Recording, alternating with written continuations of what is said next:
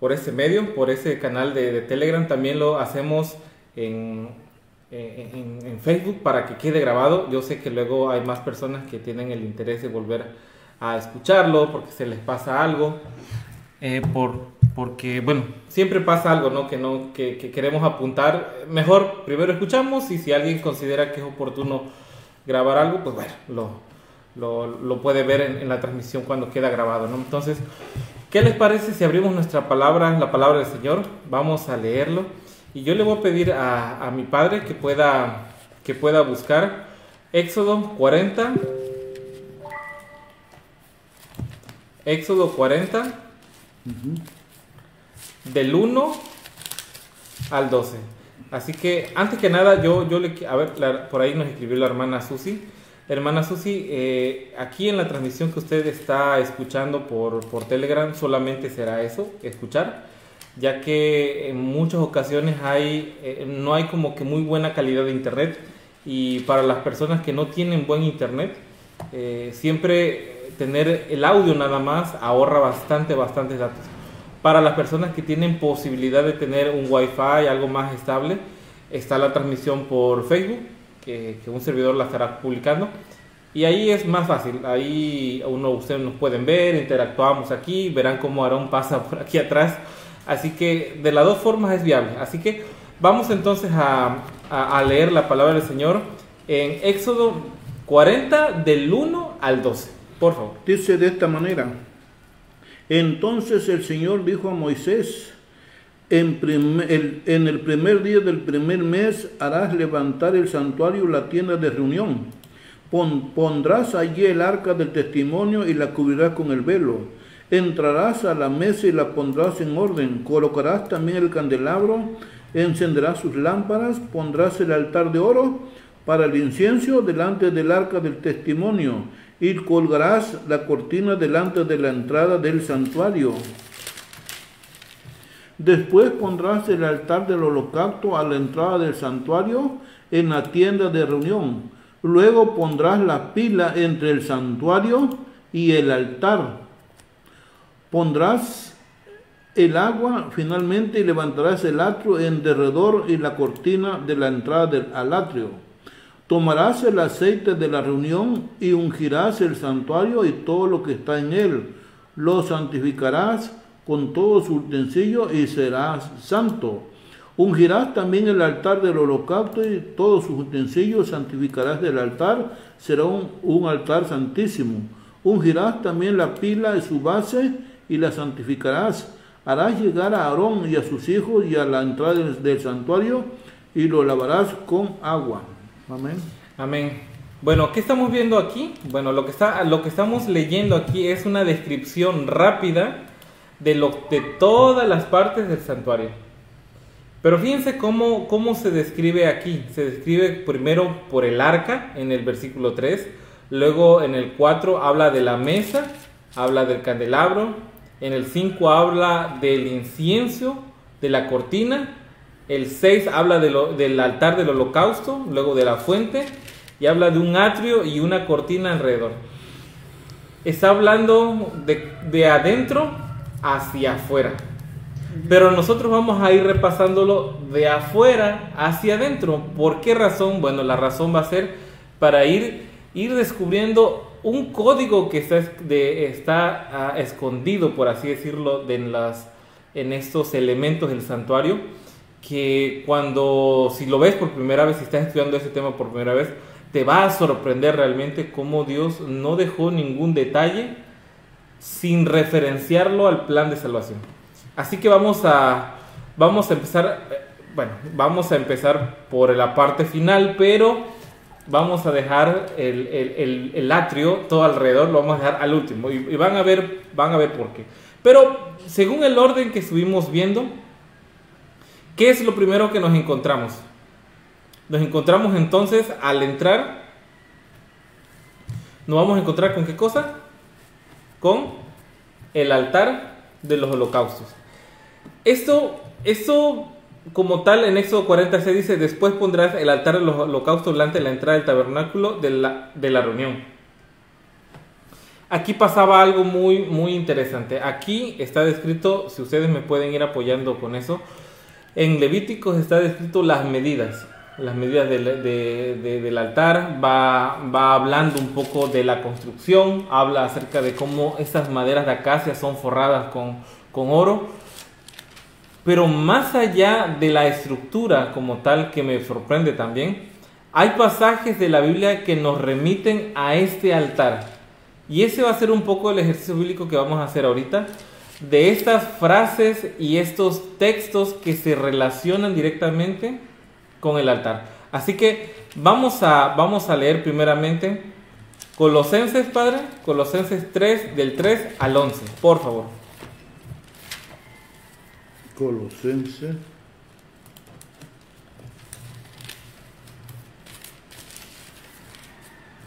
Colosenses 3. Del 3 al 11. Poned la mira en las cosas de arriba, no en la de la tierra, porque habéis muerto y vuestra vida está escondida con Cristo en Dios. Cuando Cristo, vuestra vida se manifieste, entonces vosotros también seréis manifestados con Él en gloria. Por lo tanto, hagan morir en ustedes los terrenales, fornicación, impureza, pasión, lascivia, malos deseos y la avaricia que es idolatría por esa cosa viene la ira de Dios sobre los desobedientes.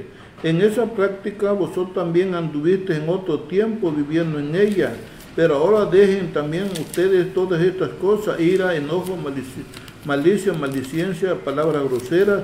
No mintáis los unos de los otros, habiéndonos despojados del viejo hombre con sus prácticas, habiéndonos revestidos de la nueva naturaleza que se renueva hasta el conocimiento pleno conforme a la imagen de su Creador donde no hay griego, ni judío, ni incircunciso, ni, ni incircunciso, ni escrita, siervo, ni libre, sino que Cristo es todo en todos.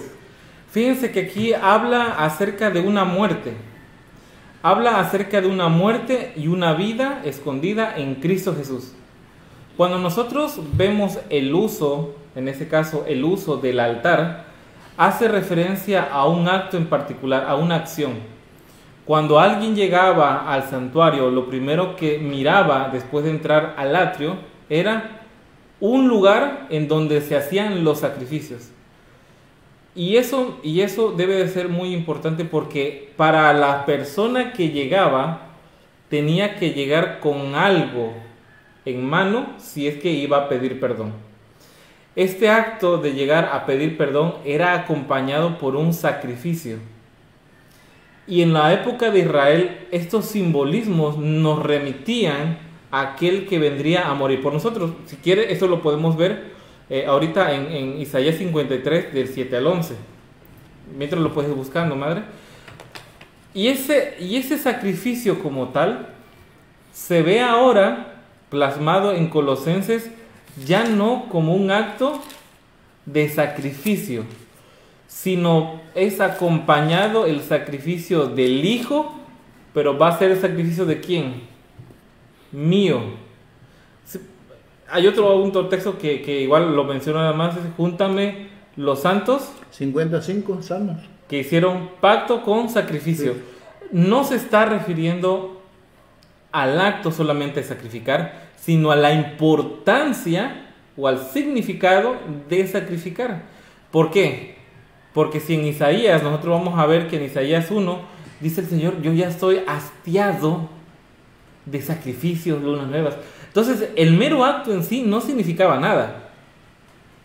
a menos que no estuvieras tú consciente de lo que sucedía ahí. Vamos a ver qué es lo que dice la palabra del Señor para que nos volvamos conscientes de lo que sucedía exactamente en ese mueble del santuario. Isaías 53, 7 al 11. Angustiado y afligido no abrió su boca. Como cordero fue llevado al matadero, como oveja ante sus trasquiladores, enmudeció y no abrió su boca.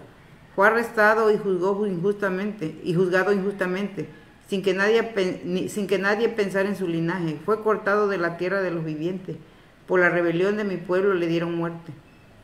Se dispuso con los impíos y su sepultura, pero con los ricos fue en su muerte, porque nunca hizo maldad ni hubo engaño en su boca.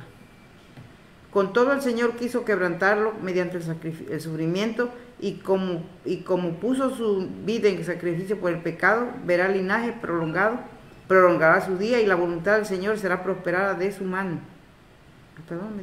¿El, el siguiente verá el fruto?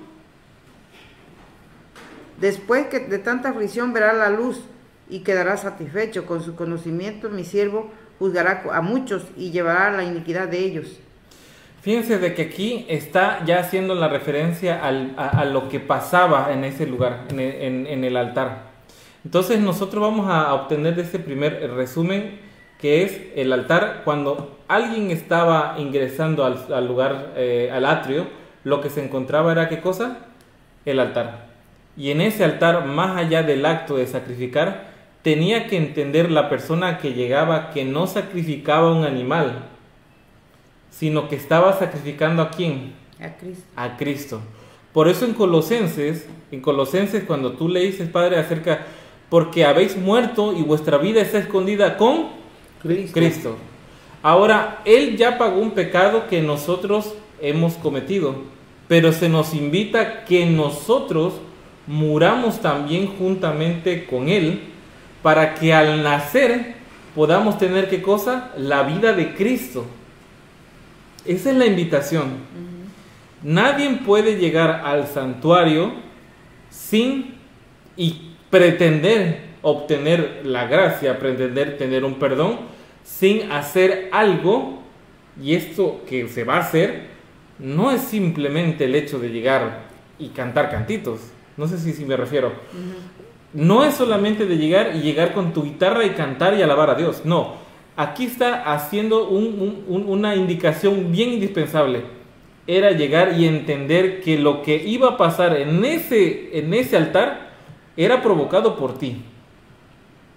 Tú llegabas, tú matabas al cordero y el sacerdote tomaba ese sacrificio y lo ponía a quemar en el, en el- en el- altar. Eso va a ser algo muy importante en el caminar cristiano porque si nosotros comenzamos a entender o por lo menos le explicamos a las personas que tal vez no conozcan esto de, de- de- de- un inicio como la vida cristiana, va a entender de que no, puede, no puedes llegar a tener una comunión con Dios sin antes, sin antes hacer un sacrificio. No puedes tú pasar al altar del incienso que está hasta el final a la oración sin antes ofrecer algo que en este caso, ¿qué vamos a ofrecer nosotros? ¿Tenemos algo nosotros que ofrecer? ¿Somos capaces nosotros de dar algo para justificarnos? No. Tomamos entonces de aquella, aquella oveja que es perfecta, aquella oveja que es sin mancha y la presentamos. Cuando entendemos esto, nos damos cuenta que cada vez que nosotros acudimos a pedir perdón, estamos llevando la muerte de quién? Del Señor Jesús.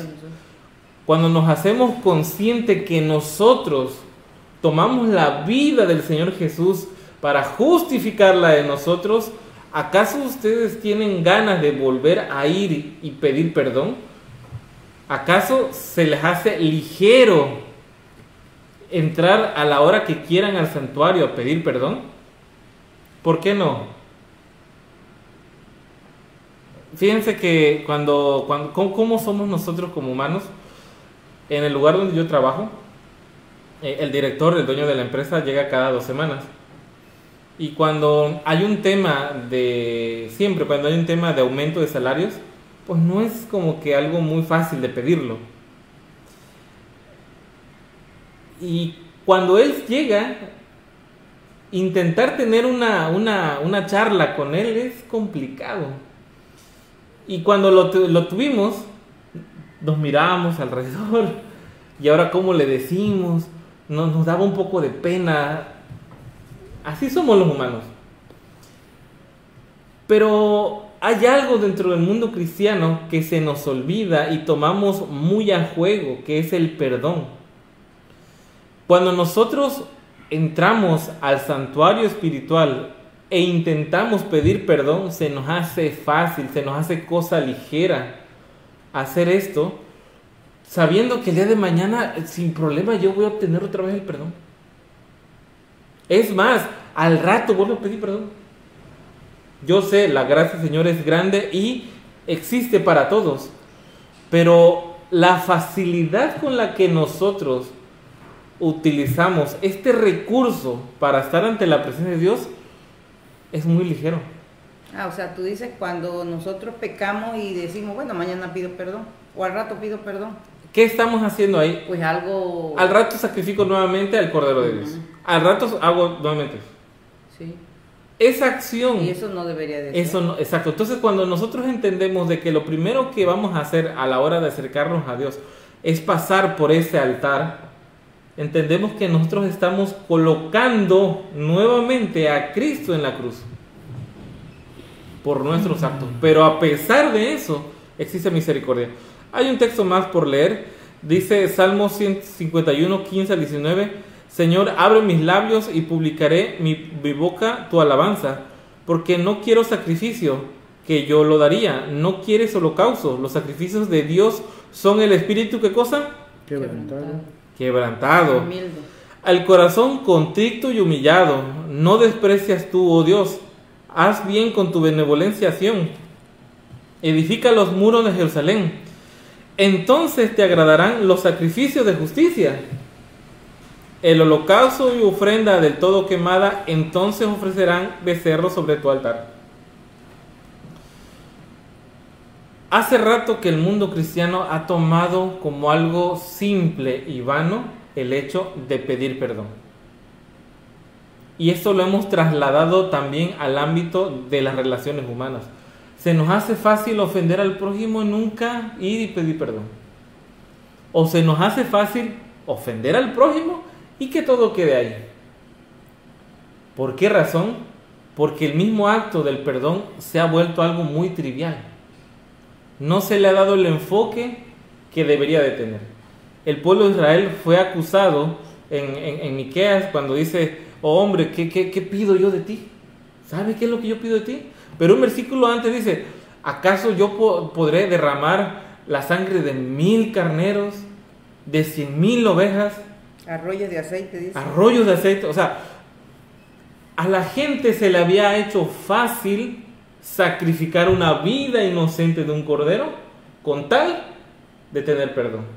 Yo no sé ustedes, pero por lo menos yo no sería capaz de, de matar una de mis gallinitas que tengo ahí. No sería capaz. Pero en ese ambiente religioso sí somos capaces de qué cosa? De ofender De una y cordero. otra y otra vez. Vamos a pasar. Hay un texto más, bueno, hay dos textos más. Yo, yo le pido a, a- a mi madre que busque Romanos 12, 1 al 2. Y busca Romanos 6, del 7 al 14, por favor. Romanos 1, Romanos 12, 12. del 1 al 2. Y Romanos 6, del 7 al 14. ¿Quién empieza a leer?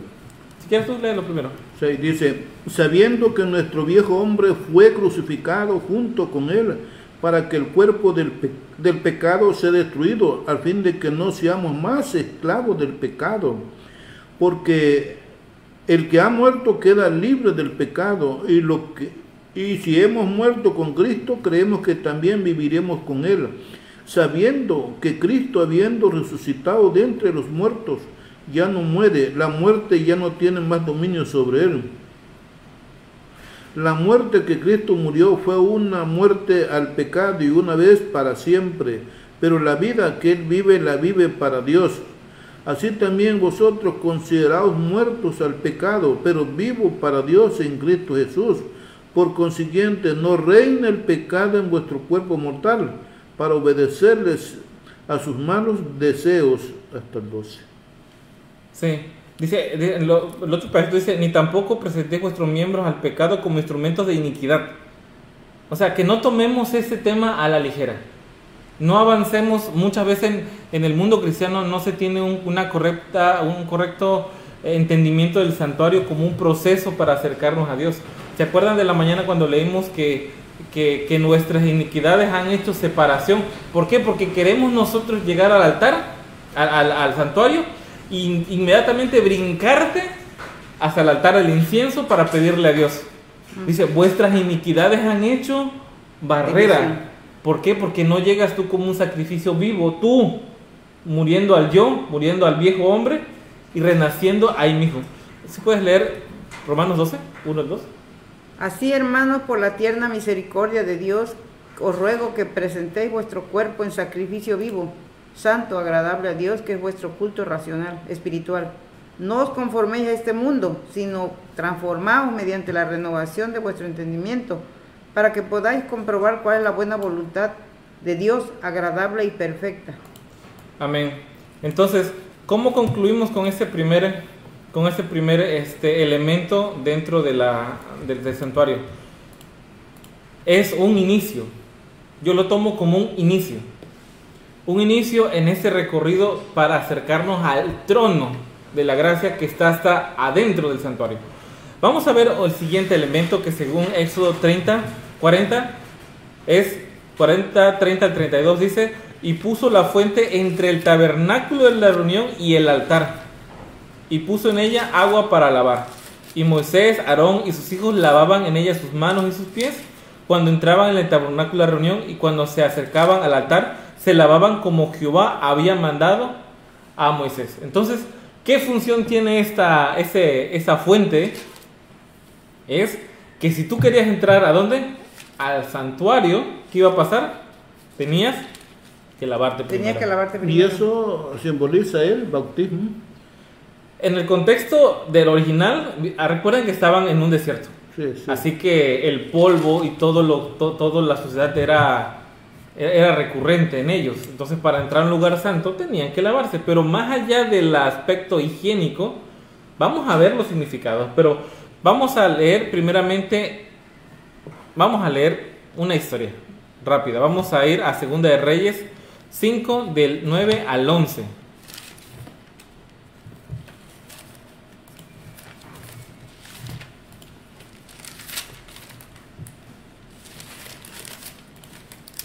Cinco, de nueve años. Sí, Dice, llegó Namán con sus caballos y su carro y paró a la puerta de la casa de Eliseo. Segunda de Reyes 5. Segunda de Reyes 5 del 9 al 11. Ajá. Dice, y se paró a la puerta de la casa de Eliseo. Entonces Eliseo le envió un mensajero a decirle, ve, lávate siete veces en el Jordán, y tu carne se restaurará y quedará limpia. Hasta el día. Sí, hasta, el- hasta el 11. Pero Namán se fue enojado diciendo, yo pensaba que saldrá y estando en pie invocaré el nombre del Señor, su Dios, alzará su mano y tocará el lugar y la lepra sanará.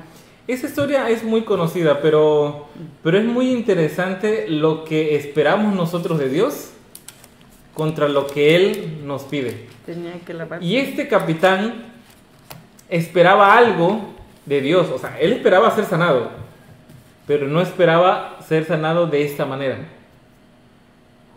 Él decía que acaso allá en Damasco no hay mejores ríos. Y yo me imagino este río Jordán, un río medio turbio, con las aguas medias café, esperando tal vez tú encontrar un río con aguas turquesas cristalinas Cristalina. que, que, que tú dices, bueno, yo, yo me meto sin problema, ¿no? Pero ¿qué pasa aquí con, con esto que hace, que hace o que está intentando este, Eliseo que haga a ese capitán? Que él entienda que no es el agua en sí, sino es la obediencia la que te va a limpiar. Eso es la enseñanza que hay detrás de ese mensaje. Que más allá de lo que tú quieras hacer, tienes que obedecer la entrega y tienes que manifestar públicamente que tienes el deseo de limpiarte. Cuando nosotros vemos esto con las semejanzas que vemos en la historia del Señor Jesús cuando Él toma el bautismo, nos damos cuenta que Él no tenía la necesidad de lavarse. Pero ¿qué es lo que le dice a, a- a su primo Juan? Es menester qué es cosa? necesario hacerlo, dijo. Es necesario. ¿Por qué? Porque es parte de un proceso para acercarte al trono de la gracia. Es parte de. Y una cosa bien importante que debemos de, de- de- de tener es de que más allá de lo que buscaba Naamán, que era la sanación del cuerpo, No del alma. al final de todo esto, él dice, va a Eliseo a agradecerle, dice, Señor, yo voy a regresar a de donde vine y voy a manifestar que realmente en Israel hay, hay un Dios. La intención de lavarte en las aguas de la fuente, en este caso, es manifestar públicamente que hay algo que cambió en tu vida. o que estás dispuesto a que cambien. A cambiar. ¿Por qué? Porque el Señor ya lo está haciendo en ti. Vamos a ver Salmos 26, 6 al 7. Dice, lavaré en inocencia mis manos y así andaré alrededor de tu altar, oh Jehová, para exclamar con voz de acción de gracias y para contar con tus maravillas. Dice, lavaré en inocencia mis manos. Nuevamente esta frase de, de, lavamiento. Por favor, busca Isaías 1 del 16 al 17. Yo mientras voy a leer Salmos 51, que dice, lávame más y más de mi maldad y límpiame de mi pecado, porque yo reconozco, y ojo, que eso fue lo que le pasó a Namán, tuvo que reconocer que no era el agua, no era el lugar, era que él estaba obedeciendo a Dios. Dice, y mi pecado están siempre delante de mí. Contra ti, contra ti es solamente pecado, y he hecho lo malo delante de tus ojos, para que seas reconocido justo en tu palabra y tenido por puro y tenido por puro en tu juicio. Aquí el salmista está diciéndole a Dios, sabes, yo por más que tenga que justificar dando diezmo, eh, ayudando al pobre, siempre va a haber una mancha dentro de mí. Y esa mancha yo no me la puedo quitar por nada. Dice, esta maldad siempre está delante de mí. Dice, reconozco mis, mis rebeliones. Contra ti, contra ti he pecado. Por eso dice, lávame más y más mi maldad. Y aquí se abre un entendimiento de que más allá de la confesión pública que nosotros podemos hacer del bautismo, es nuestra, nuestro deber siempre estar cerca del agua de vida. ¿Para qué cosa? Para que te limpie. Para estarnos limpiando. ¿Puedes leer Isaías 51, 2 y 4? No, Isaías 1 me dijiste. Perdón, sí, Isaías 1.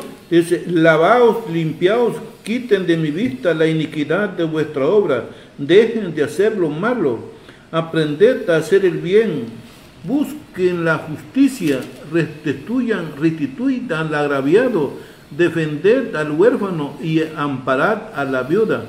El 18.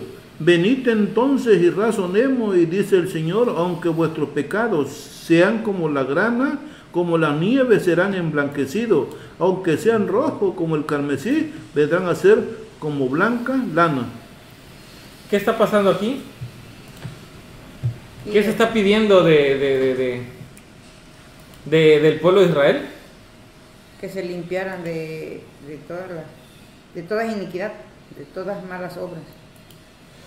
Hay un otro, otro versículo que es Apocalipsis 22, 14 que dice, bienaventurados los que lavan sus, ropas para tener derecho al árbol de qué cosa? De la vida. De la vida, para entrar por las puertas en la ciudad. Más allá del acto público que se y la confesión, lo dice Romanos 9, acerca de que dice que el que confiesa con su boca que Cristo él va a obtener qué cosa? Salvación. O sea, más allá del acto público que se tiene que hacer, como el nuestro Señor Jesús lo hizo, debemos nosotros de procurar cada vez en, cuando deseemos entrar y estar ante la presencia de nuestro Dios en su santuario, procurar buscar qué cosa, la limpieza de qué? De nuestro corazón. De nuestro corazón. y aquí viene, y aquí viene una nueva enseñanza con respecto, no una nueva enseñanza, sino un entendimiento de lo que tal vez hemos venido haciendo mal Vamos a poner nuevamente el ejemplo de una persona que llega a un santuario, al tabernáculo, y tiene el deseo, el deseo de qué cosa? De que se le escuche. Primeramente se va nuevamente hasta el altar del incienso, no se muestra a él como un sacrificio, no se lava con, la, con el agua de vida que es el Señor Jesús, y va directamente a pedir algo de su corazón. Nuevamente volvemos a lo que leímos en la mañana. Tus maldades generan una barrera. La separación que Exacto. No se puede. No se puede. Tenemos que primero pasar por todo eso. Muchas veces vamos por la vida con una arrogancia bíblica, decretando bendición y un montón de cosas con una con una alevosía y ventaja que que, atemoriza realmente, esa actitud que tiene el mundo cristiano como tal, deberíamos de reconocer, número uno, que estamos muertos al yo. Así que eso que leímos al inicio del altar del holocausto, cuando nuevamente nosotros nos encontremos a aquella persona que te ofendió directamente, cuando, no sé, vamos a ver, cuando Carlos o cuando a Marta o a la hermana Susi, alguien viene y le grita, es que tú eres esto, una calumnia, hablar mal de ti, la reacción natural cuál es? Pues, Me prendo, me enciendo. defenderte. Sí, y esto no, no, esto no se va a quedar así. Van a conocer quién es un Sabela, o sea, hablando aquí del hermano Nicolás. No, pero no es eso. ¿Qué debemos hacer? Como yo ya estoy muerto al yo, y como están atacando al yo, lo que debo de hacer es sentir lástima, no, debo sentir preocupación por ese hombre que me está dando a mí de lo que tiene. ¿Y qué es lo que tiene él? Amargura, raíz de amargura, pesar, pecado, molestias. Y él no me está ofendiendo a mí. ¿A quién está ofendiendo? A Dios. Así que el sentimiento de ir y levantarte y contestar es un sentimiento del yo. Y como yo ya estoy muerto con Cristo, ¿cómo debe ser tu reacción? Pues diferente, ¿no? Exacto. Así que cuando nosotros veamos nuevamente esto de acercarnos a Dios, debemos de entender de que Él debe de tomar primeramente, borrar nuestro pecado porque hemos muerto el yo, entender nosotros que solamente por Él vamos a ser limpiados y ahora sí vamos a entrar en una comunión con nuestro Dios. Vamos a leer entonces, vamos a pasar a- a- al siguiente este, elemento, que en este caso puede ser uno u otro, pero yo pongo la mesa de los panes. Pero afuera todavía está el altar del sacrificio. No, eso ya lo vimos al Sí, inicio.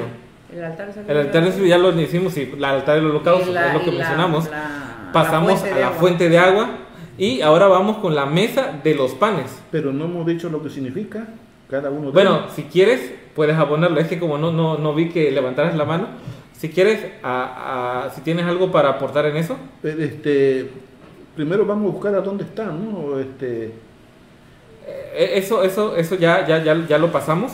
Pero si gustas, recuérdame ahorita, volvemos cuando hagamos el resumen, volvemos a tocar ese punto. Sí. Porque lo estamos leyendo, lo vamos a leer. lo recuerden que estamos basándonos en Éxodo 40. En Éxodo 40 leímos, por em- por ejemplo, en Éxodo 46 leímos que dice, después pondrás el altar del holocausto delante de la entrada del tabernáculo, del Sí, tabernáculo de la ¿cómo lo- reunión. ¿Cómo se ordenó? Exacto. Ya, ya. Después leímos Éxodo 40:30 que dice, y puso la fuente entre el altar de la reunión y el altar y puso en ella agua para lavar. Y lo que sigue, lo que sigue, ah, ya entrando al santuario, es la mesa de los panes. Vamos a buscar, y yo aquí les invito a que ustedes puedan participar, cómo podemos vincular los panes o esta mesa de los panes en la vida espiritual. Bueno, mira, este Éxodo 40, 29 dice, después colocó el altar del holocausto frente a la entrada del, al santuario de la tienda de reunión y ofreció el holocausto presente como el Señor le había mandado. Y luego puso la pila en el santuario y el altar y puso en ella agua para lavar. Bueno, aquí el altar del sacrificio donde se sacrificaban animalitos y todo ello simboliza simboliza este hoy en día por hoy en día el bautismo el bautismo. No perdón el aceptar el aceptar el sacrificio de Cristo Sí, eh, hace- como lo comentamos hace un Sí, rato, sí sí. tiene, tiene ese significado y, y más allá de, de- de aceptar el sacrificio que el Señor Jesús nos da, debemos de entender que nosotros morimos, nosotros ya morimos juntamente con Él.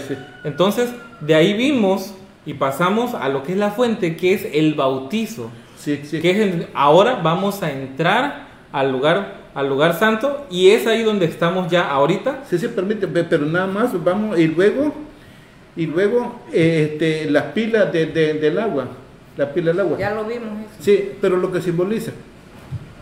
Sí. Entonces, sí, eso, eso, eso, vamos a, vamos a, a guardar esos comentarios para el resumen que vamos a dar al final.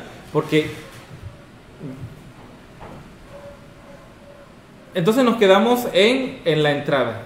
Vamos a entrar ahora al santuario y vamos a ver los panes. Y aquí, aquí, ahora sí, vamos a hacer este ejercicio de buscar los significados de los panes. Yo por lo menos, yo por lo menos tengo varios textos aquí que voy a leerlo, que en este caso algunos de ellos están en Juan 6, 25 al 29. Así que si ustedes tienen otro... No, nomás ese es el que aparece. Sí, bueno, vamos a ver, vamos a verlo. Vamos a verlo. Dice Juan 6, 25 al 29 que dice, y hallándole al otro lado del mar, le dijeron, rabí, ¿cuándo llegases acá? Respondió Jesús, les dijo, de cierto, de cierto os digo, que me buscáis no porque habéis visto la señal, sino porque comisteis el pan y os saciasteis. Trabajad no por la comida que perece, sino por la comida que a vida eterna permanece, la cual el Hijo del Hombre os dará, porque a este señaló Dios el Padre. Entonces le dijeron, ¿qué debemos hacer para poner en práctica las obras de Dios? El 29. Respondió Jesús y le dijo, esta es la obra de Dios que creáis que Él me ha enviado. Le dijeron entonces, ¿qué señal pues haces tú para que veamos y te creamos? ¿Qué obra haces? El 31. Nuestros padres comieron el maná en el desierto, como es escrito, pan del cielo les dio de comer. El 32. Y Jesús les dijo, de cierto, de cierto os digo, no os dio Moisés el pan del cielo, mas mi Padre os da el verdadero pan del cielo, porque el pan de Dios es aquel que descendió del cielo y da vida al mundo. Y le dijeron, Señor, danos siempre de este pan. Vamos a quedarnos hasta aquí. Uno puede entender, y yo sé que vamos a, vamos a comentar acerca de eso, pero uno puede entender aquí, como lo hicieron en otras partes del de, de, mensaje, que los, los fariseos dicen, este hombre dice que es que vamos a comer su carne y su sangre. Sí, sí ubican ese. Sí, sí, sí, claro. Esa forma de, de, verlo tal vez era, era un contexto un poco, um, ¿cómo se le llama? Sarcástica, un poco, no, no, no lo sé cómo, cómo con, con falta de espiritualidad, por así decirlo.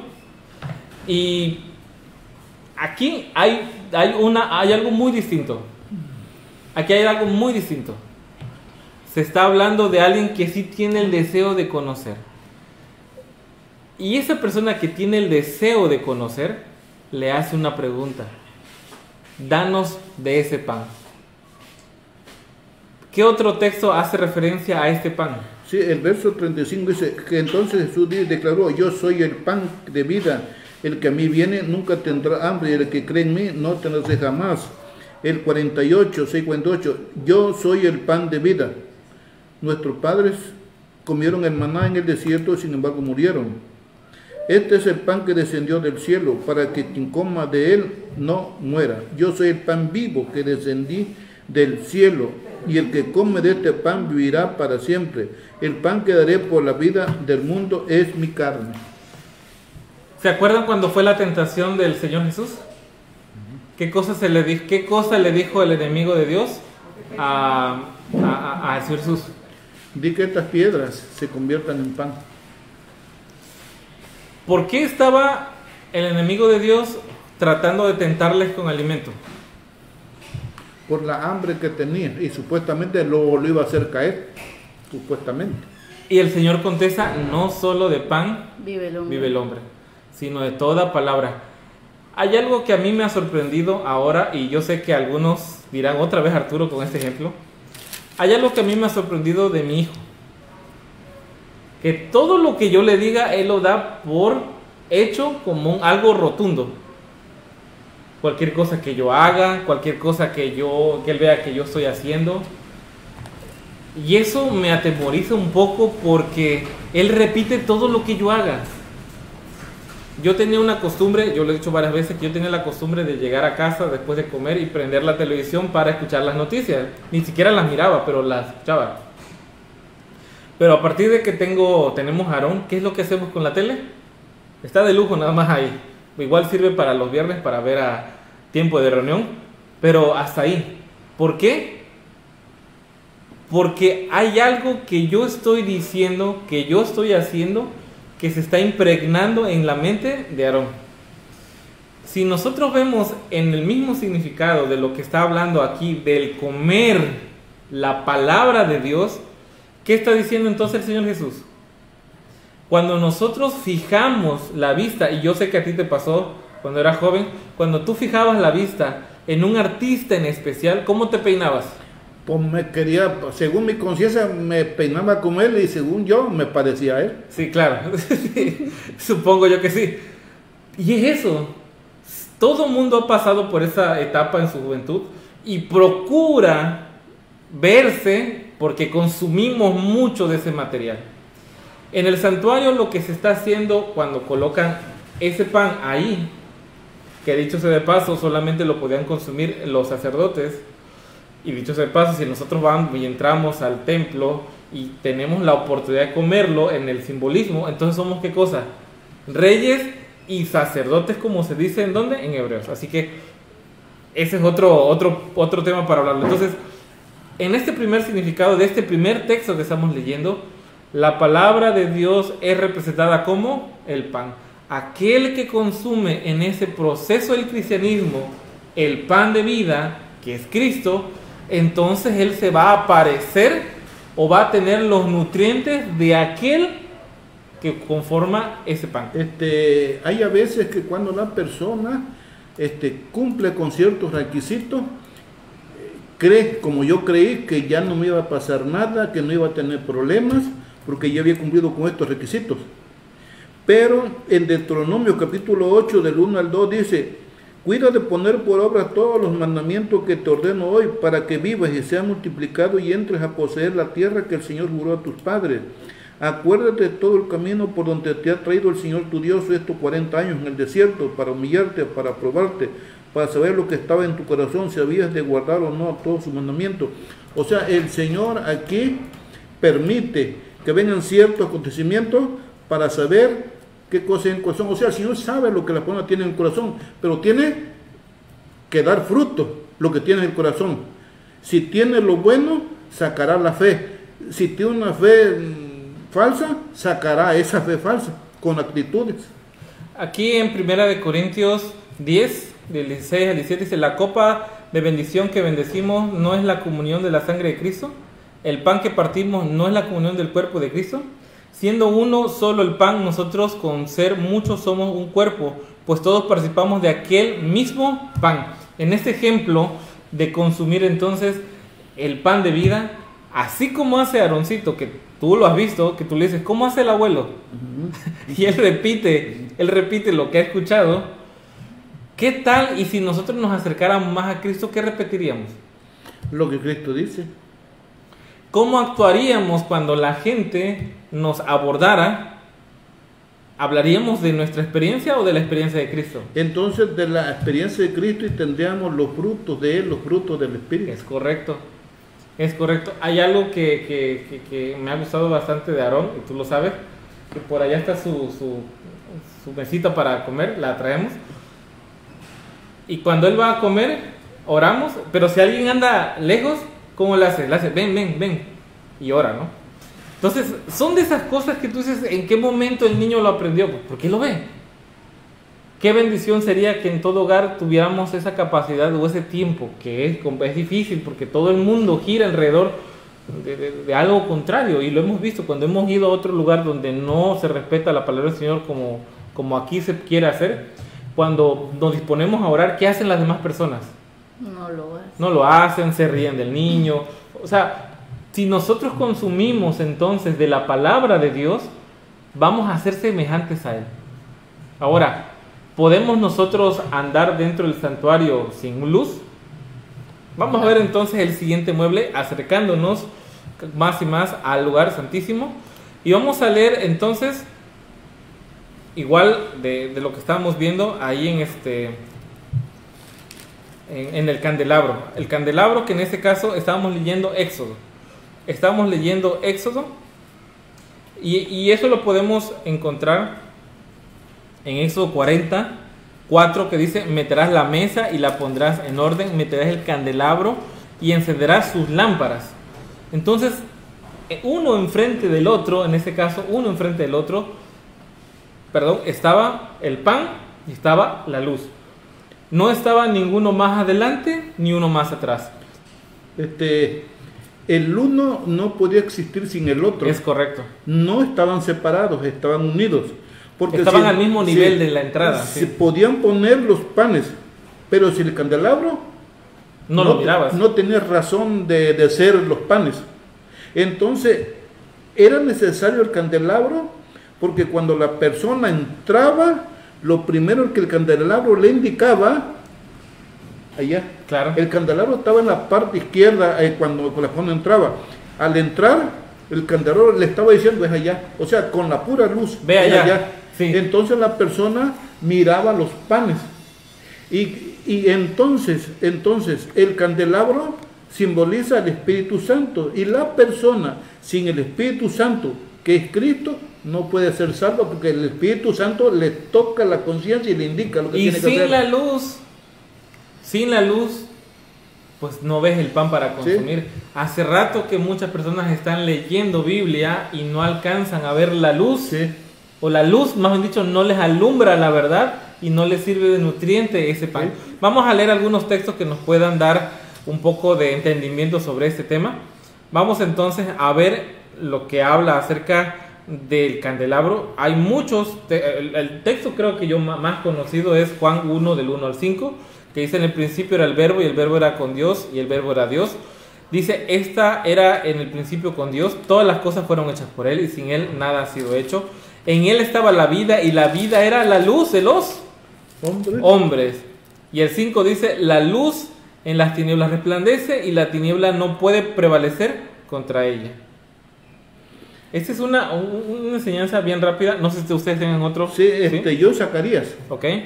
Sí, Zacarías 4, del 1 al, creo que al 3, dice, el ángel que hablaba conmigo volvió y me despertó como un hombre que es despertado de su sueño.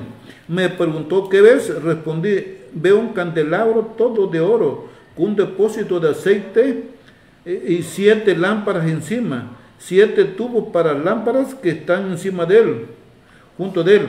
Entonces, entonces esas siete lámparas eran las que venían desde arriba, del depósito de arriba, Ajá. y venían a dar a las siete lamparitas. Entonces, esas lamparitas tenían que estar conectadas con el depósito de aceite. Entonces, esa, eso bajaban abajo, abajo. Y esas siete lamparitas en Apocalipsis simbolizan las siete iglesias. Las siete iglesias, que esas iglesias tenían que estar conectadas. Bueno, hoy en día la iglesia no están conectada al candelabro, no están conectadas al Espíritu Santo, por eso hacen lo que quieren, lo que quieren, porque no se someten al Espíritu Santo.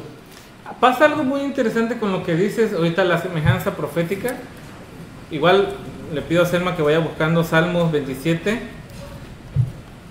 Esa, esa relación que tú haces es de una dependencia. ¿Sí? Y cuando hablamos de luz, tenemos que hablar de fuego y también tenemos que hablar de aceite. No, en ese caso de la lámpara funcionaba con para que existiera este, esta luz, tenía que haber el aceite, que puedes ir buscando igual el significado de aceite, estaba el fuego y generaba eso la luz. Pero cuando alguien entró al santuario con uno de esos elementos equivocados, que en ese caso fue o un fuego extraño, tuvo algo que le pasó muy terrible, que fue fue consumido por la presencia de Dios. Este, ya encontré. Dice en Apocalipsis capítulo 1, 4, dice Juan, a las siete iglesias que están en Asia, gracia y paz a vosotros de parte del que es de aquel que era y el del que ha de venir, de parte de los siete espíritus que están ante su trono. Los siete espíritus son la, la omnipresencia de Dios. Dice el verso 11, dijo, dice, el que él dijo, escribe en un libro lo que veas y envíalo a las siete iglesias, a Éfeso, Esmirna, Pérgamo, Teatira, Sardia, Filadelfia y Laodiceo. Me volví para ver quién hablaba conmigo y, y una vez vuelto vi siete candelabros de oro y entre los siete candelabros vi a uno semejante al Hijo del Hombre, vestido de una ropa que llegaba hasta los pies y tenía el pecho ceñido con una cinta de oro. Y el cabello de su cabeza era blanco como la lana y como nieve sus ojos eran como llamas de fuego.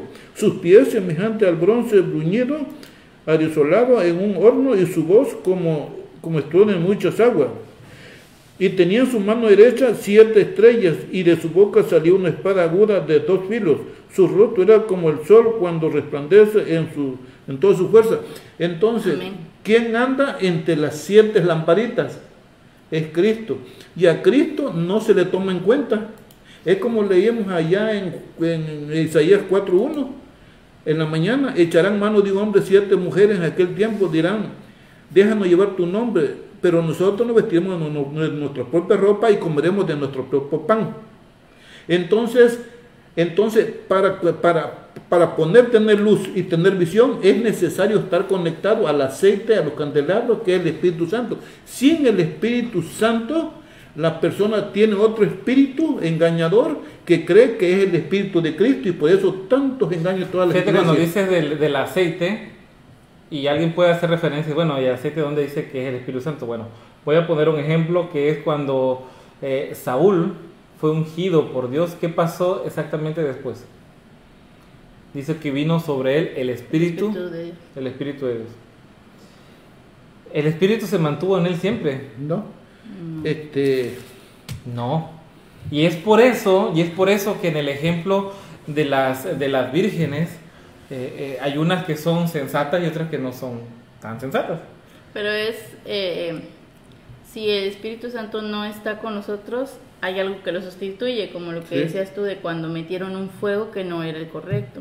Y entonces damos cabida a que otro espíritu. A otra luz, por así decirlo, que no es la que Dios está pasando. Es una luz verdadera. Y esa, esa luz que para ti puede ser buena, pero para el principio de Dios, como lo que decíamos hace rato desde la apostasía que estamos leyendo, te va a llevar contra un tren, por así decirlo, que vas a chocar, te vas a topar con él y no vas a poder contra esa verdad. Y, es lo que le pasó a los hijos de Aarón cuando entraron desafiando a Dios y ellos obtuvieron esa, esa respuesta. ¿Sabes qué? Es que si tú entras aquí con fuego extraño, te va a pasar esto. Yo soy fuego consumidor. Y ellos solo se colocaron en una posición peligrosa.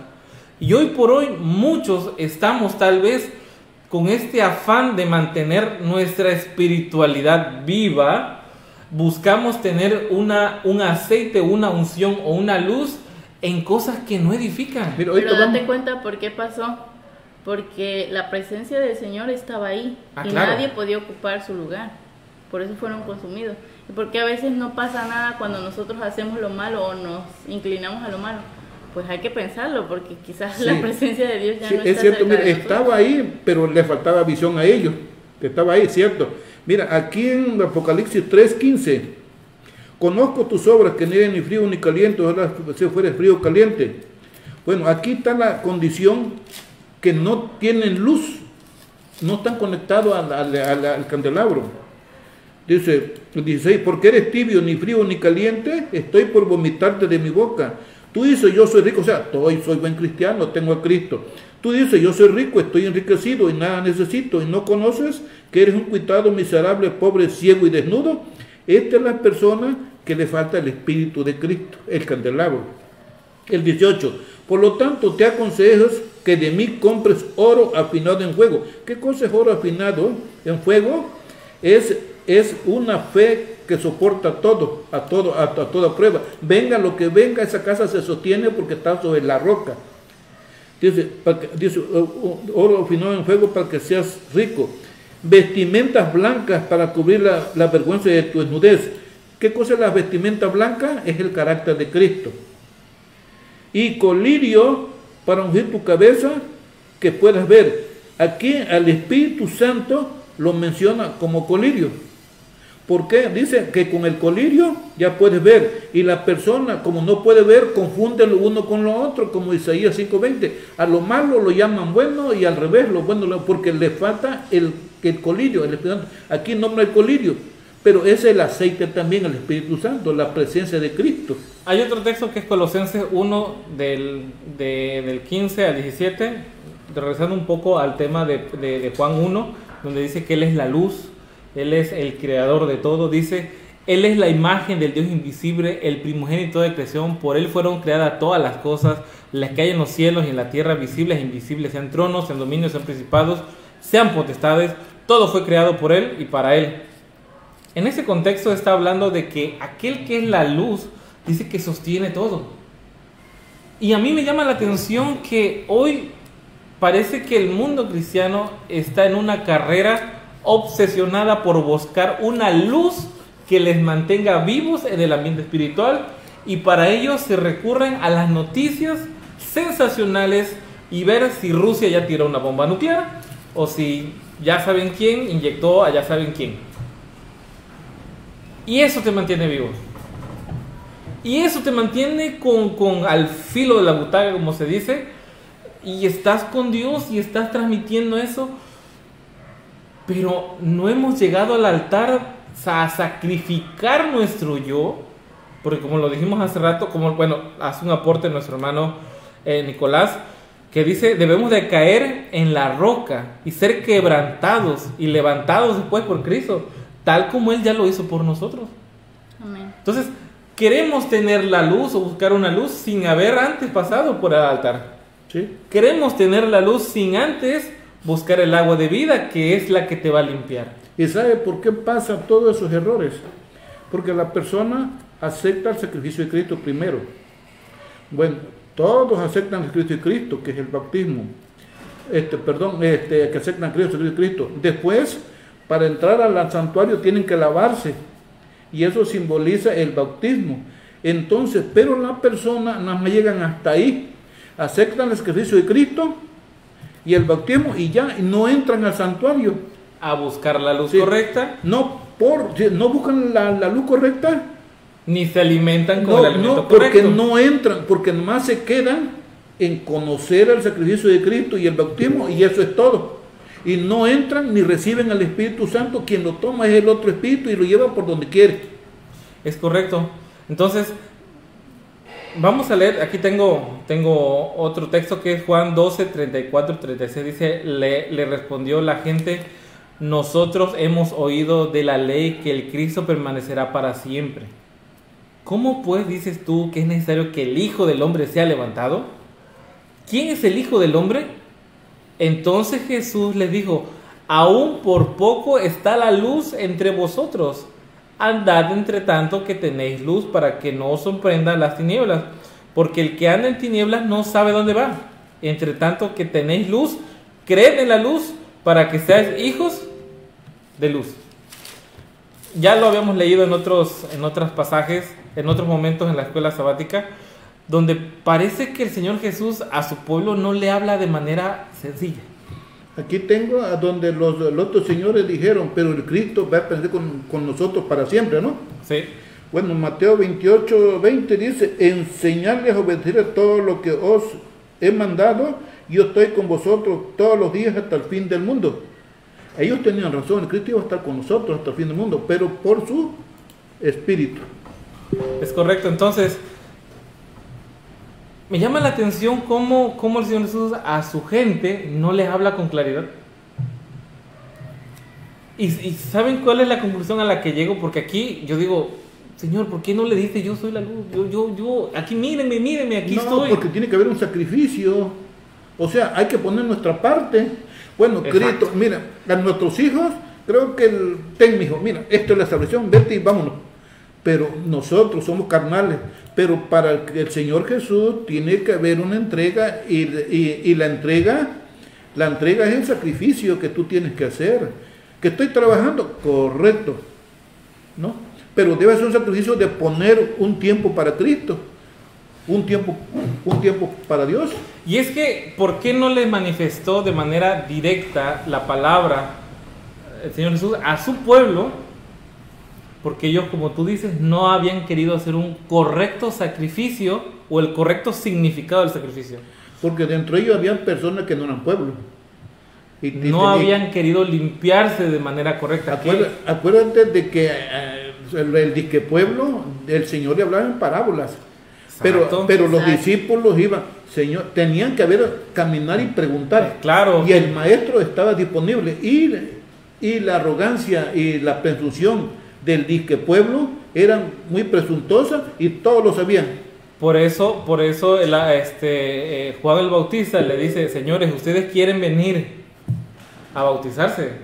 Primero vayan y caigan sobre la roca, hagan frutos dignos de arrepentimiento, vayan y realmente hagan actos dignos de arrepentimiento en, su, yo, porque no puedes seguir avanzando en la vida espiritual sin antes haber pasado eso. Y ellos no hacían eso. Y aquí me llama la atención que él les dice la luz.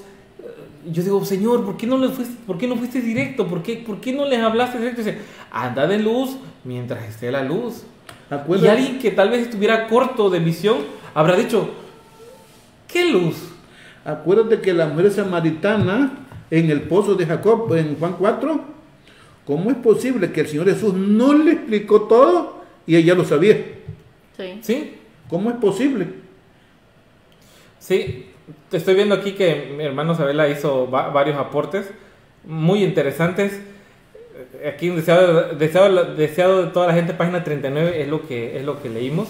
Y segunda de Pedro 3.9 dice, el Señor no tarda su promesa como algunos lo tienen por tardar, sino que es paciente para que con nosotros no queriendo que ninguno perezca, sino que todos procedamos a arrepentimiento. O sea, que si nosotros vamos a hacer este acto de caer sobre esta piedra, de pasar por ese altar, y así como nuestro Señor que tuvo que morir, nosotros tenemos también que morir junto con Él, pues bueno, hay salvación, hay esperanza, hay algo que te puede rescatar.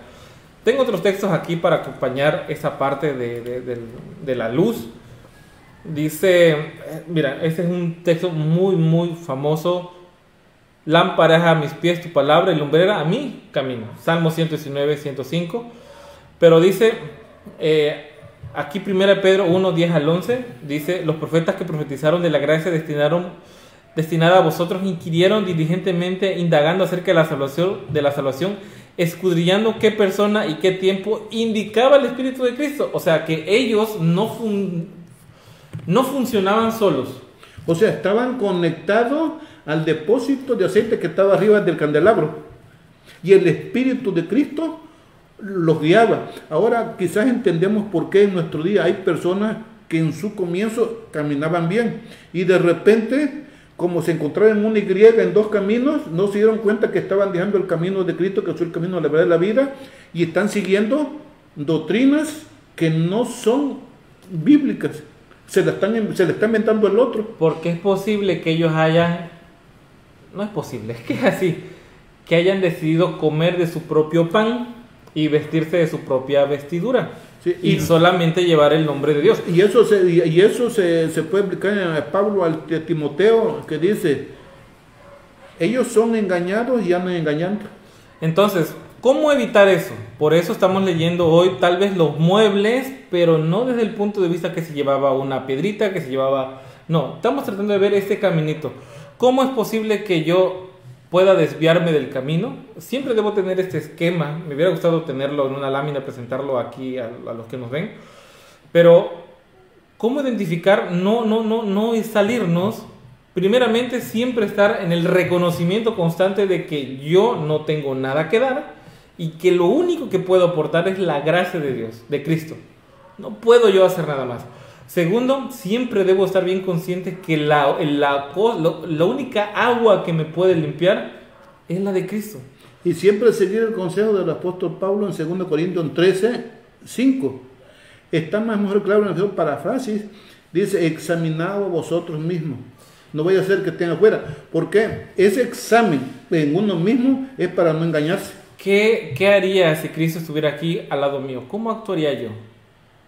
Respondería de la misma forma como le respondía el conductor que iba al lado mío si llevara a un lado a Cristo? Es como lo que yo decía hace rato. Cuando yo subo con el, director de la empresa a pedirle aumento salarial, ¿es de la misma forma como me dirijo con mi compañero que con el que trabajo? No. ¿Por qué cambian nuestras actitudes? Ah, bueno, es que con el Señor, eh, en primera no podemos acercarnos fácilmente, para empezar, porque Él es toda santidad. Y no podemos. Y yo no soy toda santidad. O sea, hay un muro que me puedo acercar ahí, como tú hace rato, a él, humillado y contrito y preguntar, maestro, ¿puedo? Es por eso que hago yo la pregunta y, por eso es el, agua cristalina para limpiarte y quitarte. ¿Qué hago yo si, si, si estoy tentado a abrir eso que no debo de abrir en el teléfono si estuviera conmigo? Ya no dígase mi esposa, Cristo al lado mío, ¿lo abrirías? ¿Lo leerías? ¿Pensarías en eso? Como dice José, el de Egipto, cuando, cuando, cuando, cuando estaba de esclavo, que la mujer lo quería hacer caer. ¿Cómo haría esta cosa y ofendería al Dios del cielo? ¿Por qué? Porque él tenía el principio de la sabiduría. o al revés, el temor de Dios es el principio de la sabiduría. Exacto, que ese es otro tema muy, muy importante que para los que vamos a estar en Misquiahual Hidalgo, Vamos a abordarlo. Yo sé que ya lo dimos aquí, pero vamos a abordarlo nuevamente allá con los, con los hermanos, primeramente Dios. Trataremos de, a ver si podemos, si la tecnología nos lo da, de transmitirlo, dejarlo grabado, pero lo que importa es que, que, lo, que lo escuchen las personas que vayan, ya después veremos la manera de replicarlo. Pero qué bueno que tú dices que el principio de la sabiduría, ¿qué cosa? Es el temor. Es el temor. O al revés, el temor del Señor es el principio de la sabiduría. O sea, esa agua limpia que te, que te hace ver tu problema y te limpia y te quita todo, debes de mantenerte así para que, como tú dices, poder entrar al otro lugar, al santuario, al lugar santo, poder ver la luz correcta y al mismo tiempo comer el alimento correcto. Porque me estoy acordando, Ambas cosas. Me estoy acordando ahorita Mateo 22, cuando, cuando dice que encontró a uno sin el vestido de boda. O sea, el vestido de boda es la santidad. ¿Quién mirará a Dios? Lo limpio y puro de corazón, porque sin ella no miran. Entonces dice el apóstol Pablo en los Hebreos, es menester la santidad. Entonces, entonces, entonces el Señor miró a uno sin vestido de boda. Es lo mismo cuando las vírgenes insensatas van en Mateo 25, que le dice, vayan a comprar y van a comprar y cuando regresan encuentran las puertas cerradas, cerradas porque nunca se examinaron, nunca tuvieron el trabajo de, eh, tuvieron el trabajo de examinar a todo mundo, quizás al pastor, quizás al hermano, pero menos ellos. Y cuando, y cuando llegó el momento, tocaron la puerta, no se habían dado cuenta que el tiempo de gracia para ellas, Virgen Sensata, se le había cerrado, ya no habían más, y nunca se dieron cuenta cuando se les cerró el tiempo de gracia. Entonces ese es el hombre que encontraron sin vestido de boda, sin nada. No, y, dice Apocalipsis 19, dice que su novia se ha preparado y se dio que de vista lindo, fino, brillante, que ese vestido de boda es el carácter de Cristo, es el pasaporte, sin ese pasaporte, el carácter de Cristo, nadie entra. Que el tema del carácter de Cristo es otro que tenemos pendiente. Híjole, tenemos muchas cosas pendientes. Vamos a cerrar esta, esta, esta, esta parte del inmobiliario, Selma leyendo Apocalipsis 21, del 21 al 23.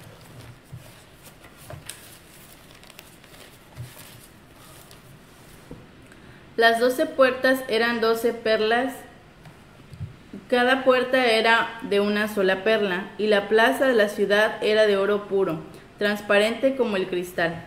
No vi en ella templo, porque su templo es el Señor Dios Todopoderoso y el Cordero.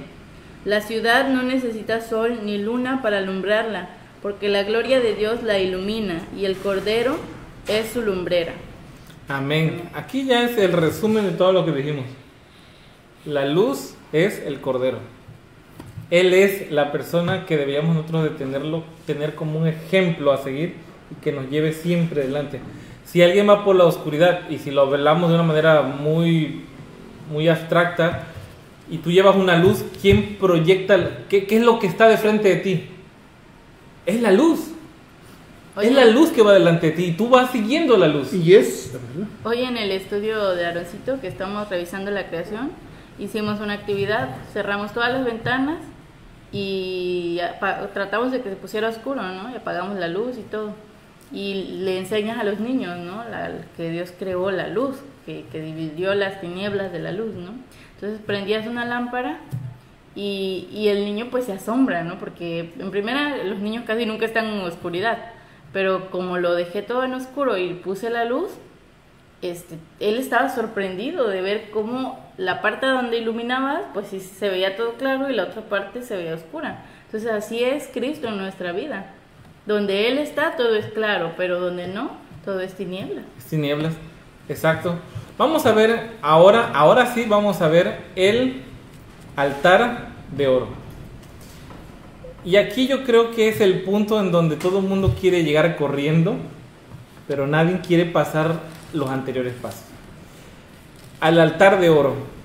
El altar de oro, vamos a buscar significado, ya que Selma está en, en Apocalipsis, que lea Apocalipsis 8 del 3 al 4. Dice, otro ángel con un incensario de oro vino y se paró junto al altar y le dieron mucho incienso para que lo ofreciera con las oraciones de todos los santos sobre el altar de oro que está en, ante el trono. ¿El 4? Y el humo del incienso, junto con las oraciones de los santos, subió de la mano del ángel a la presencia de Dios. Yo estoy leyendo Apocalipsis, no, no si se dan cuenta, no estoy leyendo Éxodo, en la descripción del lugar donde estaba el altar. Pero si se dan cuenta, es exactamente lo mismo. Bueno, ahorita si te damos cuenta, eh, los sacerdotes hijos de Aarón fueron y tomaron del, del altar que, que, estaba acá, lo este, encendieron un fuego extraño. Porque el altar debería estar siempre encendido, siempre encendido, siempre encendido, porque todo tiene un simbolismo con, con el que está en el cielo, todo. Entonces, entonces ellos encendieron un fuego extraño y, vino fuego del cielo y los mató. Entonces vemos que el ángel toma el de ahí, de ahí, del altar de oro, porque siempre está encendido. Hay una referencia a esto en Salmo 141, 12, suba mi oración delante de ti como el incienso, el don de mis manos como la ofrenda de la tarde. Ese lugar en especial tiene un significado con respecto a la oración. Y justo era un paso antes del trono de Dios. Se dice que cuando entraba el sumo sacerdote y ponía incienso, esto generaba, más allá de la cortina que estaba, se generaba una cortina de humo. Y esto era como un significado para poner una, una distancia entre la presencia de Dios y el hombre que estaba. Este, aquí Éxodo 40, 34.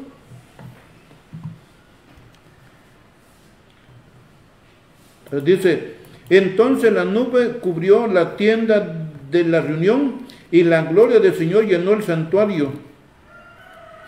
Y Moisés no podía entrar en el santuario porque la nube estaba sobre él y la gloria del Señor lo llenaba todo. Entonces es lo que tú dijiste. Sí. Que el humo que cubría era la presencia de Dios. Vamos a ver, vamos a ver algunos ejemplos. Eh, puedes buscar Isaías 61.1. Yo voy a leer Lucas 1. Dice Conforme a la costumbre del sacerdote, del sacerdocio, le tocó en suerte ofrecer el incienso entrando en el santuario del Señor. Y toda la multitud del pueblo estaba afuera orando a la hora del incienso.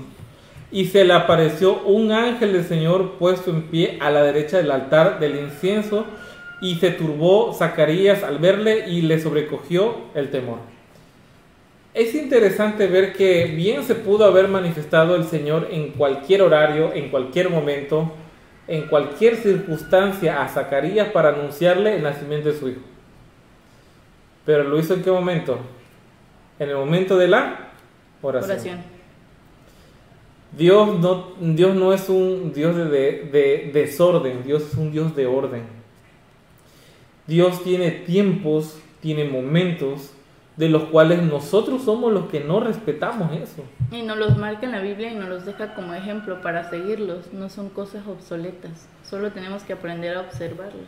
Entonces, a mí me llama la atención que Dios pudo haberse manifestado a Zacarías en cualquier momento, pero fue justo en el momento de la oración. Hay varios cantitos que hablan que dice que, que cuando su pueblo de Dios ora suceden cosas maravillosas. Y yo sé que eso es, un, es una expresión tal vez poética de, de, un canto en particular, pero si ya lo aterrizamos a todo lo que vimos después, de lo que vimos antes, cuando tú has hecho todo lo que has ha pasado, lo que tiene que pasar dentro del santuario, ¿qué otra cosa impide el acercarte a Dios? No impide nada. Ya tus pecados, tus maldades que hacen una diferencia entre ti y Dios, eso queda atrás y tienes un acceso pleno a la gracia de Dios. Directo, sin intervención humana. Puedes leer Isaías 6, 61, perdón, Isaías 61, 1. El Espíritu de Dios, el Señor, está sobre mí, porque me ungió para predicar buenas nuevas a los pobres. Me envió a, a vendar a los quebrantados de corazón, a publicar libertad a los cautivos y a liberar a los presos. Aquí está hablando que dice que el Espíritu del Señor está sobre él. ¿Cómo podemos nosotros obtener el Espíritu? Pidiéndolo. Por la unción. Por la unción. No hay otra manera de, acceder a Él. Y ese, yo creo, yo a mi parecer, no sé los hermanos que piensen, pero a mi parecer creo que son de los, de los errores más grandes que existen en el mundo cristiano. Tener la osadía de brincarte todo el proceso del santuario y brincar directamente al trono de la gracia. No reconoces tus faltas, no tienes la intención de lavarte en su, con sus aguas, no tienes la intención de buscar la palabra correcta ni ver con la luz que Él te ofrece, pero sí tienes el descaro de ir y reclamarle por qué pasó esto.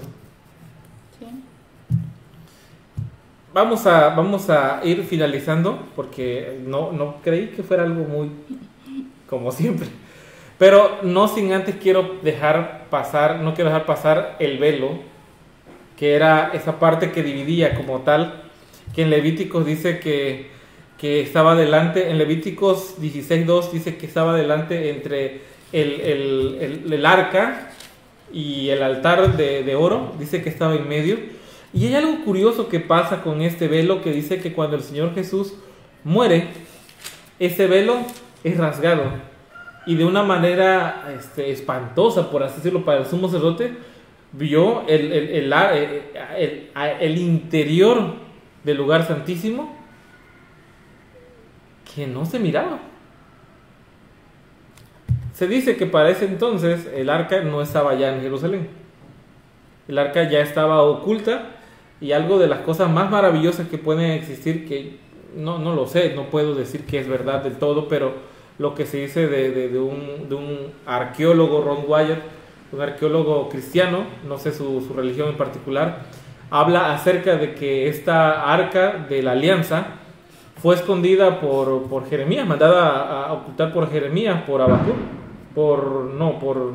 Jeremías y su ayudante, este... Eh, no me, el escriba, su, sí, el escriba. no recuerdo ahorita su, su nombre, fueron y llevaron a ocultar el arca en una cueva a las afueras de Jerusalén, justo, justo debajo de donde estaba el Señor Jesús, eh, donde fue crucificado, y justo cuando el soldado penetró el costado de, de, de, este, de... Baruch. Baruch. Ah, Baruch. Baruch, Baruch, Gracias, hermano. Justo cuando el Señor moría, salió sangre, y esa sangre cayó al suelo y por la roca se filtró, y justo cayó encima de la tapa del arca. Este acto en sí es algo de las cosas más sublimes que puede, puede uno entender. Que de ser así, Dios no deja pasar absolutamente nada porque la sangre que era, que era la del cordero la que entraba. Es realmente sorprendente cómo esto pasó. Así que vamos a, vamos a ver entonces el, el arca. Vamos a ver el arca y, esto, y hasta aquí lo vamos a dejar con el arca. El velo, El velo, perdón. Si, quieres leemos un poco acerca del velo. Y eso lo podemos leer en Mateo 27. Mateo 27, 50 a 51. Sí, yo lo tengo. ¿Lo puedes leer? Sí. Entonces Jesús, habiendo otra vez exclamado a gran voz, exhaló el espíritu y en eso el velo del templo se rasgó en dos desde arriba hacia abajo. La tierra tembló y las rocas se partieron. Se abrieron los sepulcros de muchos santos que habían muerto y volvieron a la vida. Después que Jesús resucitó, salieron de los sepulcros y fueron a la ciudad santa y aparecieron a muchos. Y aquí aparece el velo en Hebreos 9. ¿Te lo puedes leer? Sí. El primer pacto tenía reglas para el culto, reglas para el culto y un santuario terrenal. El tabernáculo estaba dispuesto así en su primera parte llamada lugar santo. Estaban las lámparas, las mesas, los panes de la presencia. Tras el segundo velo, la parte llamada lugar santísimo, esa tenía el incensario de oro, el arca del pacto de oro, el arca contenía una, urna de oro con el maná y la vara de Aarón que rebrandeció, reverdeció las tablas del pacto.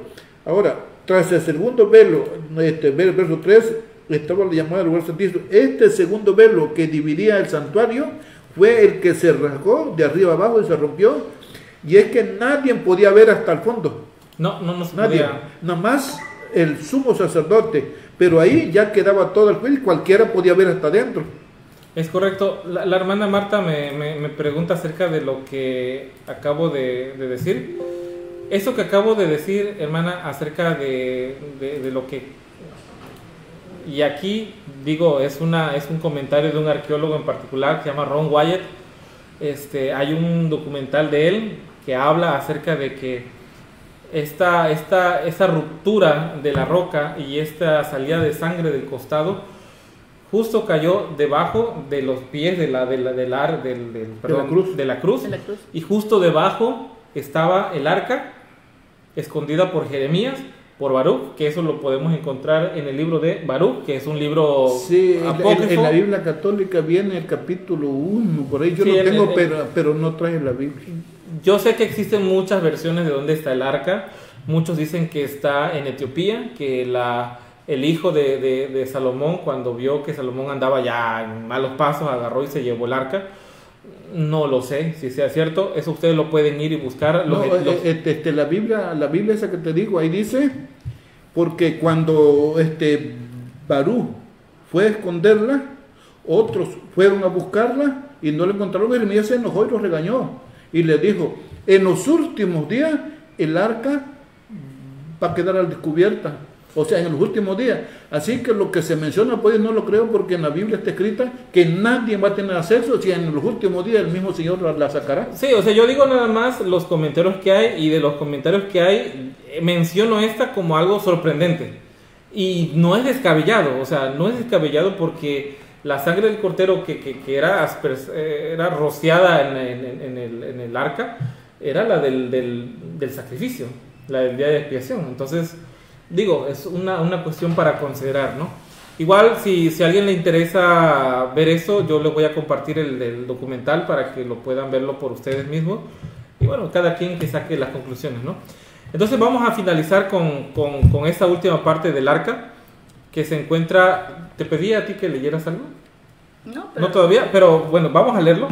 Por favor, vamos, vamos a, leer en números 10, 34, 36. Y, por favor, Levítico 16, 2. 16, 2? Sí. 34 y 36, ¿verdad? Sí. 34 al 36. Y la nube del Señor iba sobre ellos de día, desde que partieron del campamento. Cuando el arca se movía, Moisés decía, Levántate, Señor, sean disipados tus enemigos y huyan de tu presencia los que te aborrecen. Y cuando ella se detenía, decía, Vuelve, Señor, a los muchos millares de Israel. Amén. Levítico 16, verso 2 dice, El Señor dijo a Moisés, di a tu hermano Aarón que no entren en cualquier tiempo en el santuario, detrás del velo, ante el propiciatorio que está sobre el arca para que no muera, porque yo apareceré en la nube sobre el propiciatorio. Sería sumo sacerdote, pero tenía que seguir la orden, no cualquier rato iba, iba a entrar.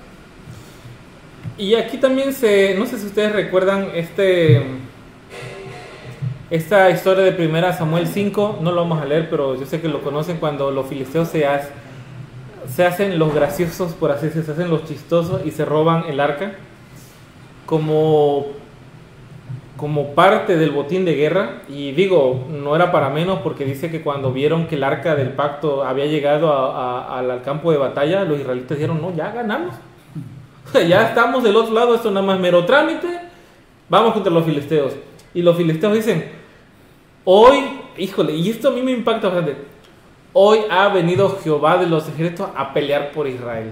O sea, en esta concepción de, de, de, de mitos y leyendas y dioses en aquellos tiempos, cuando, cuando vieron que el arca del pacto llegó, dijeron, ahí invisiblemente está un gigante enorme llamado Jehová que nos va a aplastar. Y dicen los filisteos, dice, esforzaos, porque hoy Jehová ha bajado a pelear contra vosotros. Y eso se Y perdió Israel. Y eso, la creencia llegó hasta en los días de, después de la muerte del Señor Jesús, porque los romanos entraron y, cercaron la ciudad. Y ellos pensaron, porque dice que, que, en el templo estaba el Señor. Y se metieron ahí. Y se metieron y los agarraron como sardinas a todos y, y, y, y hasta murieron todos. Entonces, cuando esos filisteos habían agarrado el arca, dijeron, vencimos. Ahora tenemos a ese gigante de nuestro lado y cuando queramos lo vamos a sacar y va a pelear por nosotros. En esta concepción de dioses eh, paganos, o sea, yo quiero que ustedes miren esa forma sí, ¿cómo de... lo veían? ¿Cómo lo miraban? Dios no defendió a Israel.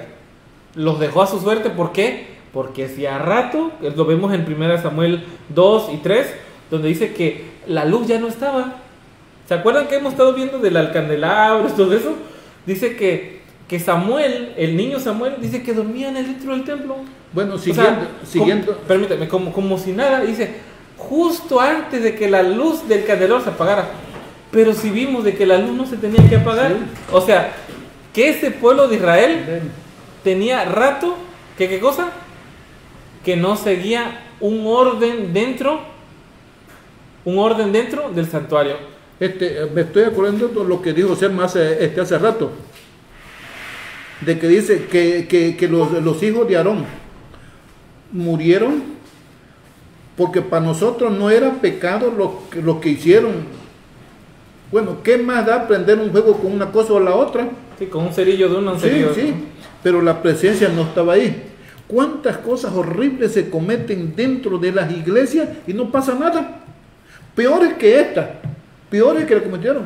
Y están, por ejemplo, los hijos de, del sacerdote Elí Sí, agarraban la- el templo, el santuario Como como, un hotel, hotel, se acostaban con las mujeres, hacían lo que querían y no les pasó nada. Por eso, ¿Por qué? ¿Por qué no le pasó nada? Porque la presencia de Dios ya no estaba, hacía rato ya se había retirado. Y hoy en día en las iglesias se, se ofanan que tienen a Cristo, andan como quieren, hacen lo que quieren y, y no pasa nada. Y uno dice, Señor, ¿cómo es posible si yo no hago lo que cometen eso? Y mira cómo me está yendo, me está yendo mal. ¿Por qué me está yendo así? Porque el Señor tiene planes para esas es- personas y para mí. y es para por mí, eso- Permite, sí. pa- para mí. Dice, porque el que recibo por hijo, lo que es. o sea, el que es hijo de Dios, Dios quiere limpiarlo. O sea, el esmeril tiene que formar un buen carácter en esa persona. Y el que no es hijo, hombre, quizás hasta un avión le llega regalado, todo le llega gratis. Entonces, o sea, si, si nos llega cualquier prueba, no olvidemos que Dios nos ama bastante. Entonces, es por eso que en ese momento, del momento histórico de Israel, Dios no hizo nada. Es más, dejó que su, su representación de su trono se lo llevaran los filisteos. Pero, ¿qué pasó cuando ya estuvo el arca en posesión de, de los filisteos? Cambió. Dice que lo pusieron enfrente de Dagón. Y al otro día Dagón amaneció sin cabeza y sin mano. Lo pusieron por este lado y otra vez dijeron, no, no, no, a ver, ¿qué está pasando? Y se vino una, una, una, una catástrofe de unas úlceras y un montón de cosas que estaban pasando. Ahí sí Dios se manifestó. Porque Dios, mira, es que ya era una confrontación directa entre el Dios del mal con el Dios santo. Ya era una confrontación y entonces eh, nuestro Dios humilló al Dios de ellos. Y sí, definitivamente sí. ¿Y qué es lo que hicieron después los, los, los filisteos? Dice que con temor hicieron una, una, este, una carreta nueva, unos bueyes nuevos, o sea, bueno, no nuevos, sino jóvenes. Pusieron. Lo pusieron y hay que se vaya, o sea, ya ni la toquen. Porque Dios hizo respetar su nombre con ellos. ¿Sí? ¿Quién es Él? Porque Entonces- cada quien es ley para sí mismo, porque ellos no tenían el conocimiento que tenía el pueblo de Dios. Y sabía Dios que manifestándose ellos iban a dejar de tocar algo que no era de ellos, en su poco, en su corto entendimiento, en su mal entendimiento de las cosas. Y bueno, hasta aquí vamos a dejar este repaso. Eh, el objetivo de este primer repaso, como ustedes vieron, tiene que ver un poco con ver los, los, los, artículos que estaban dentro y en la próxima vez que hablemos del santuario vamos a hablar un poco de qué cosa, de los servicios que se hacían y el significado que hay para nosotros ahora. Así que yo le agradezco a los hermanos que han estado hasta acá con nosotros. Gracias hermano por, por, por, por participar también.